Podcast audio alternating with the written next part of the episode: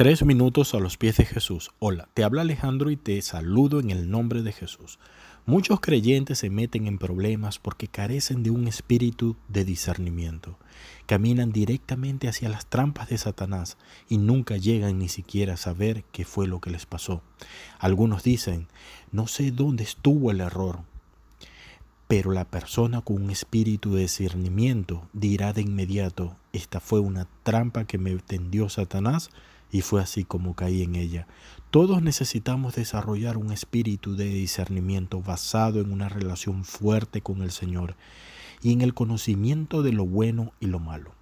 También debemos enseñar a nuestros hijos a hacer lo mismo. El tiempo para enseñarles a escuchar y obedecer a Dios no es cuando lleguen a la adultez. Debemos instruirlos desde que son muy jóvenes. Moisés dijo a los israelitas que debían instruir rigurosamente a sus hijos en los mandamientos de Dios.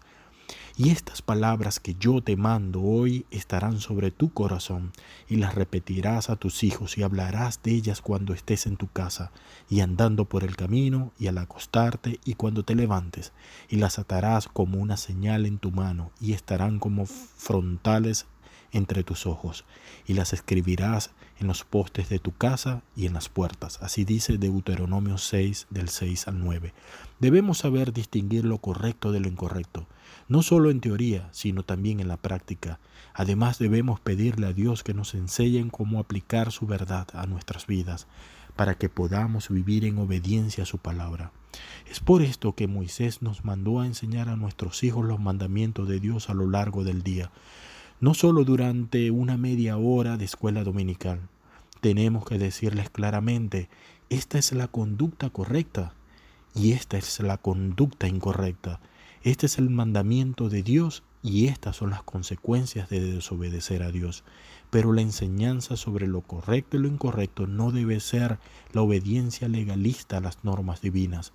Lo que tenemos que hacer es enseñar a nuestros hijos a amar a Dios y hacer suyos sus preceptos y a obedecer siempre las indicaciones iniciales de su espíritu para marchar en armonía con él.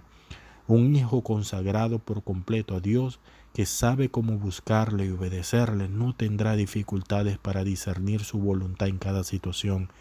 Este hijo entenderá rápidamente cuando el Espíritu Santo le diga que algo no está bien su conciencia se mantendrá viva y sensible y de esta manera evitará ser un blanco fácil del enemigo. ¿Qué opinas tú de esto? Déjanos tus comentarios en iglesialatina.com y esperamos que tengas un día muy bendecido por Dios.